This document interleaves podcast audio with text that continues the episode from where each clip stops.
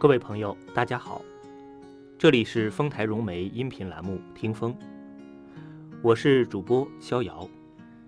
今天和您分享的是，这才是摆脱平庸的最好方式。前段时间搬家，我翻出了很多本没有阅读完的书，有的只看了几页，有的。甚至还没有开封，心里觉得很惭愧，空有一颗买书的心，却守不住一颗阅读的心。现在的我们似乎很难做到好好阅读完一本书了。其实不必为自己找什么理由，时间总是有的，只不过。我们把时间贡献给了互联网，在那些碎片化的时间里，我们习惯刷朋友圈，习惯在微博热搜看看八卦，习惯点开一局热门的游戏。阅读成了被淘汰的传统娱乐方式。学生时期，阅读是我们的必修课，如今。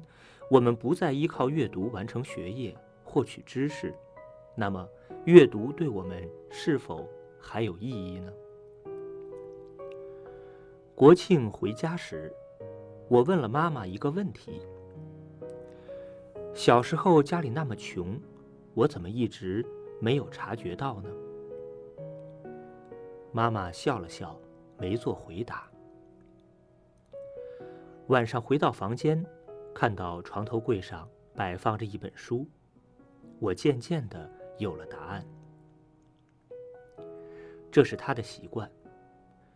每次我回家前，他都会帮我收拾好房间，铺好被褥，在床头放一本书。这个习惯从我很小的时候就开始了，确切的说，以前更疯狂些。那时奶奶重病，已经到了靠药物维持生命的阶段。我母亲被迫下岗，离开了她喜欢的讲台，成为了一个琐事缠身的家庭主妇，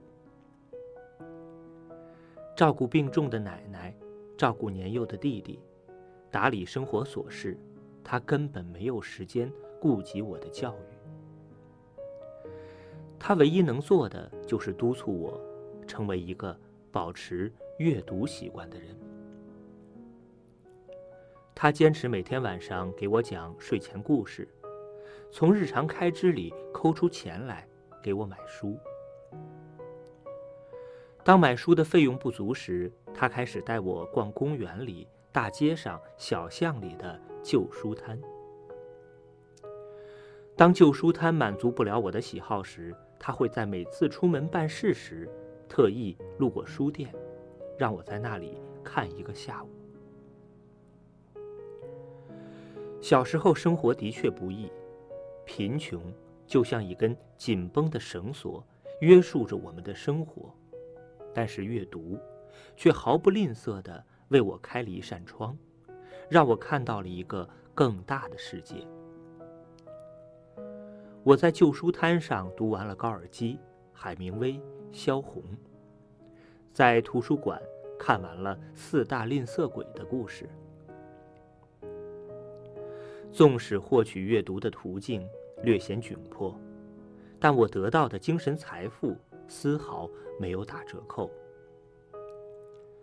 后来，我开始主动的保持阅读，不与物质生活斤斤计较。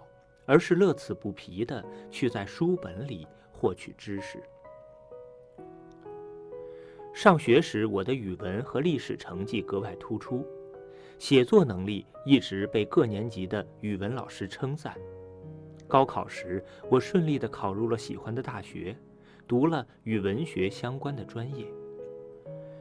毕业后，我成为一个文字工作者，独立、自信，内心充盈。不但在大城市里立稳脚跟，还能以一己之力补贴家用。每当和妈妈聊起这些时，她总是感慨：“我原本只希望阅读能让你成为一个正直善良的人，没想到有了意外的收获。”对我而言，在那些贫穷、迷茫的日子里，阅读让我更加清楚内心的喜好，坚定信念。它就像是我成长的一个辅助力，牵引着我走出小镇，摆脱贫穷，去往更大的世界。